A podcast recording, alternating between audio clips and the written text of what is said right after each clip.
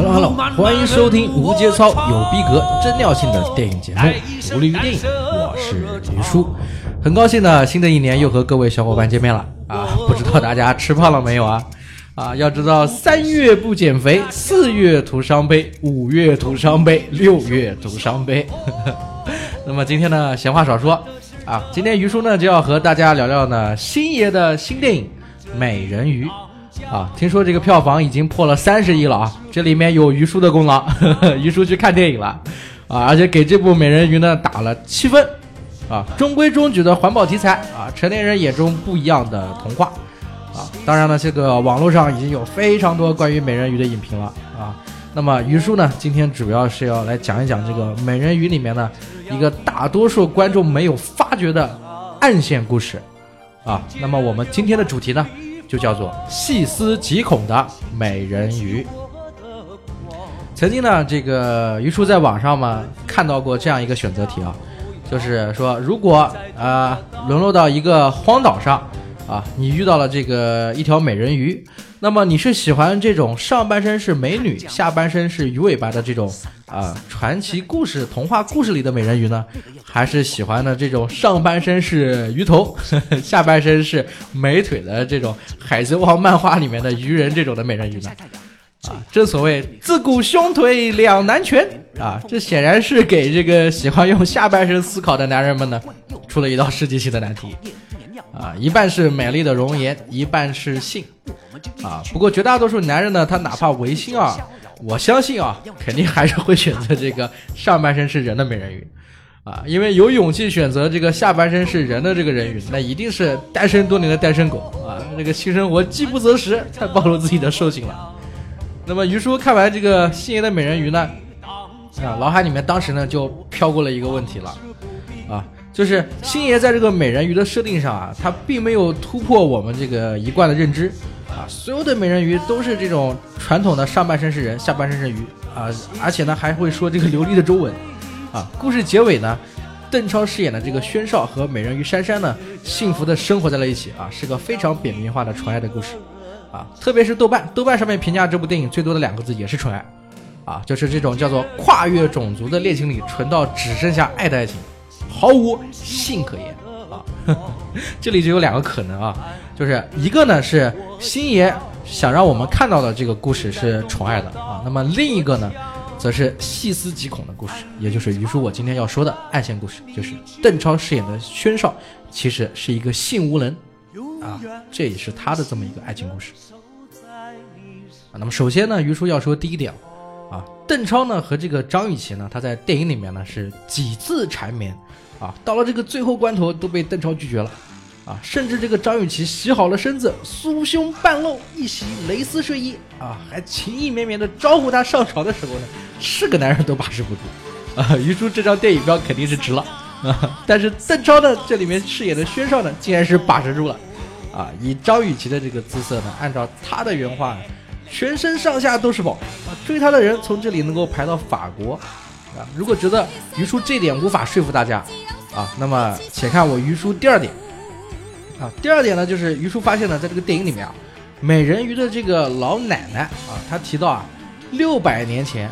人鱼呢跟人类打了七次，啊，全靠一个叫做郑先生的人呢仗义相救。啊，这里的这个郑先生呢，只可能是一个人，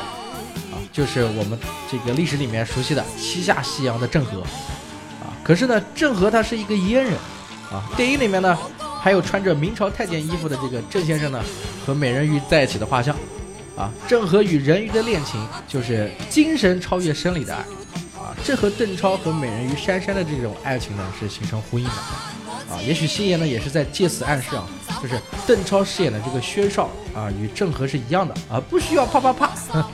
他和美人鱼的这个爱情呢属于精神恋爱。然后第三点呢。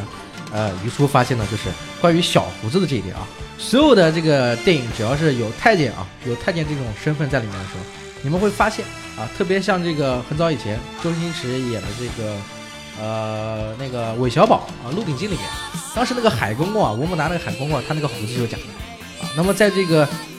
这部《美人鱼》里面呢，我们也能发现，这个邓超饰演的宣少在与这个人鱼珊珊啊一块这个吃鸡的那场戏呢。哎，邓超的这个小胡子啊被这个珊珊拿掉了啊，这一点呢也有一种暗示，就是邓超他其实是一个性无能啊。那么第四点啊，于叔还要说的就是，其实在这个星爷啊他的这个电影里面啊，经常是会出现性无能这个词的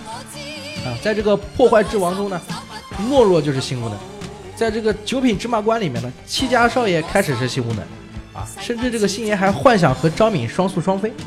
啊，而且在这个算死草里面，阿欢骂这个星爷自私鬼没血性啊，星爷都没有反应，但是一骂他性无能的时候，哎，星爷在这个戏里面立马就发作了。啊，甚至他连这个做梦的时候都在反复的说：“我不是西无能，我不是。”有一张经典的图片啊，现在在网上都在流传，就是这部电影里的，就是这个周星驰在《算死草》里面呢，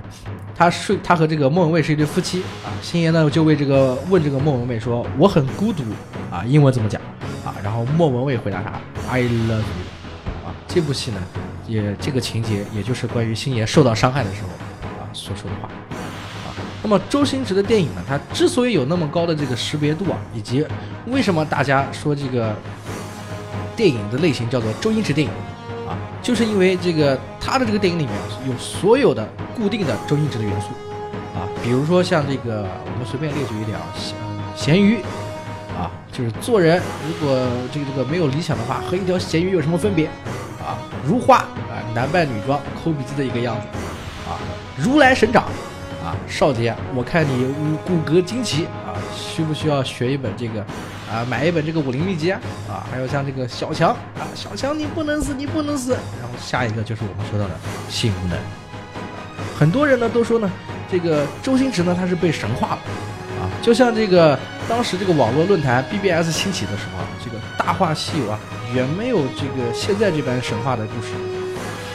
当年呢，其实无论在香港还是内地啊上映的时候，票房都是不理想的啊。甚至呢，这个《大话西游》呢，它是这个周星驰的功夫之前呢，为数不多在内地上映的电影啊。而且呢，它是属于这种早期的合拍片啊。但是当年这部电影呢，是被被被这个影评家们、评论家们是不屑一顾啊。直过直到过了三四年之后呢，这个 BBS 论坛开始兴起的时候啊，《大话西游》它通过它的一个剧本。啊，在这个一个叫做水木清华的网站里面开灯之后呢，才被大家奉为经典啊。特别是里面的这些台词啊，基本上在网络上是病毒般的流传啊。从此以后呢，这个周星驰被奉为星爷啊，被奉为后现代的结构主义大师啊。尽管呢，就是这个周星驰他自己也不懂什么叫做后现代结构主义啊，但是于叔认为呢，解构周星驰电影本身啊，就是周星驰电影的一部分啊。就是我们要拉片，你知道吧？要去看这部电影，要去详细的了解这部电影。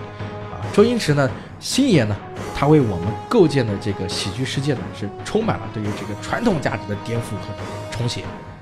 特别是功夫之后，啊，甚至这个周星驰的状态呢，可以说已经是不在他的巅峰了。可即便如此，啊，这个星爷他仍然是我们目前唯一的喜剧之王。那么于叔呢，今天的这个话题到此结束。啊主要还是说，就是大家看《美人鱼》是一个纯爱的故事，但其实于叔呢，不是一个好少年。于叔觉得这部电影讲的是一个性无能的爱情故事，啊，那么今天呢，到此结束，谢谢大家。